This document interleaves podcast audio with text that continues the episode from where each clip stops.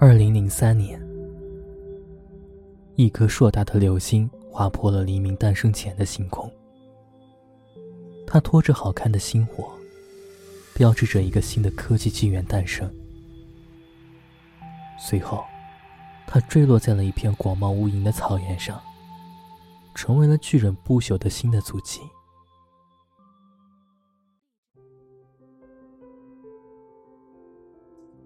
欢迎收听。迪诺的晚安日记。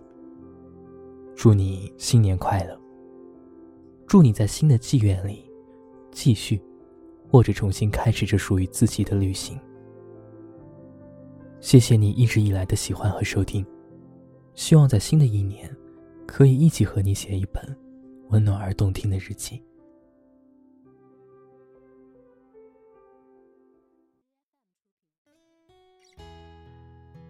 二零零三年，所有的人类似乎仍旧沉浸在千禧之年的余韵中。这一年，有人刚好年轻着，有些人依旧老去。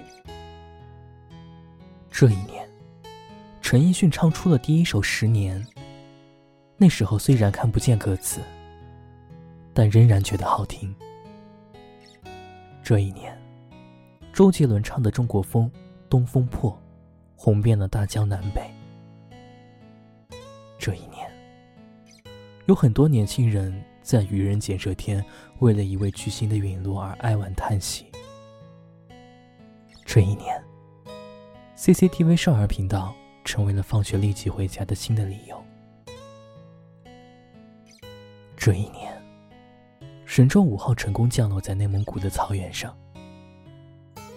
还是在这一年，作文本上写下了一行字：“假如时间到了二零二零年。”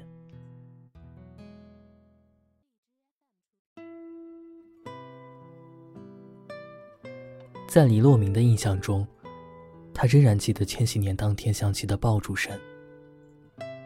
那时候他六岁，满天灿烂的烟火深深烙印在他的脑海中。全世界似乎都在庆祝些什么，像庆祝他们躲过了一场末日浩劫。但是黎洛明那天并没有多开心。窗外阵阵烟花爆竹的声音，吵得他很久都没有入睡。也是从那天开始，大人们总是不厌其烦地问他：“你将来想成为一个什么样的人？”周围的孩子会争先恐后的回答：音乐家、科学家、警察、医生。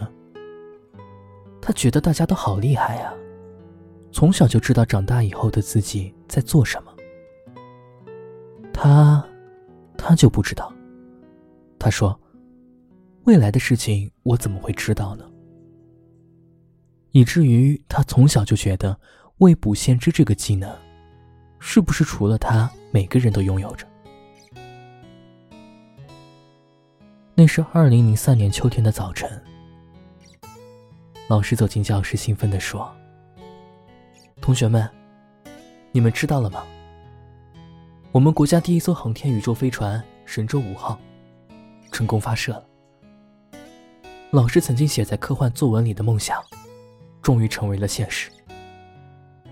所以。”今天你们也写一篇作文吧，题目就叫“假如时间到了二零二零年”。李诺明困惑了，他还是不知道二零二零年会发生什么事情。他站起来报告老师，他说：“这篇作文我没有办法写，我并不知道以后会发生什么。”老师同情的看了看他，语重心长的解释说。这只是一种猜想，不是真的。你认为二零二零年会发生什么，就把它写下来。李洛明这才恍然大悟，他在纸上开始写着：“假如到了二零二零年，那时妈妈可能不会再因为我赖床而生气了，我能开开心心的看一整天的七龙珠，因为我是大人了。”没人管我了。学校门口的影碟店能开到三层楼高，里面藏着许多我没有看过的动画片。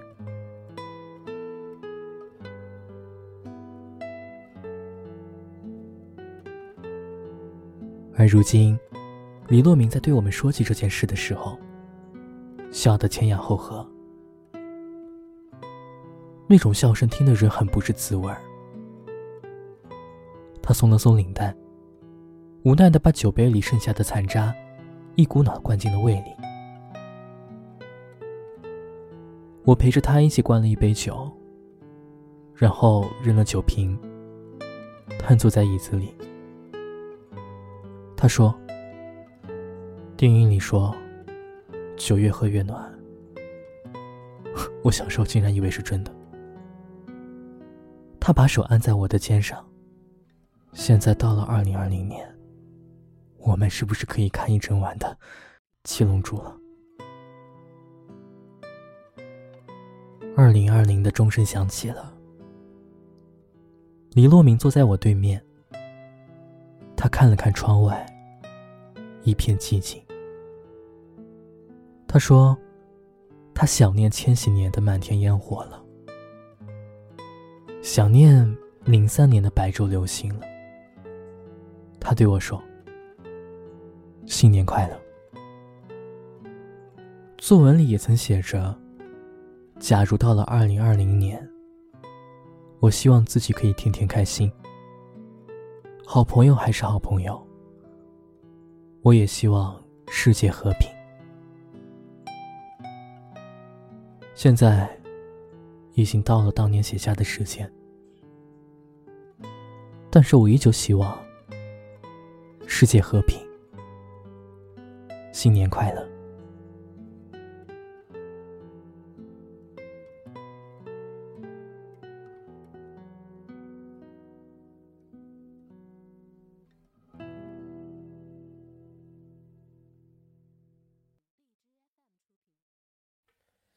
One,！two, three, four.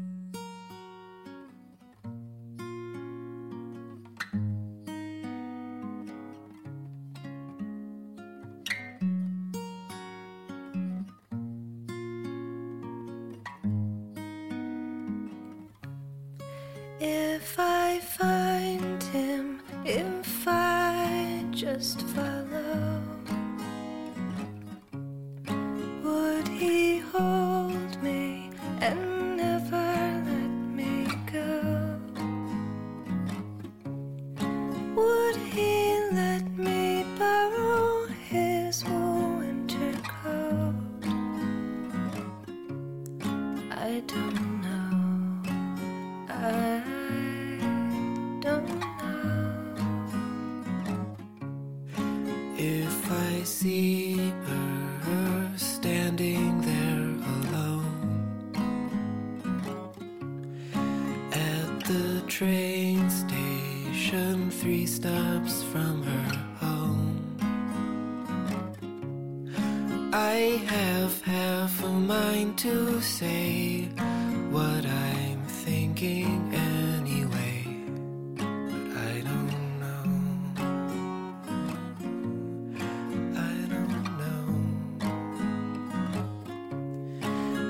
There's an airplane in the sky with a banner right behind. Loneliness is just a crime. Look each other in the eye and say hello. Oh,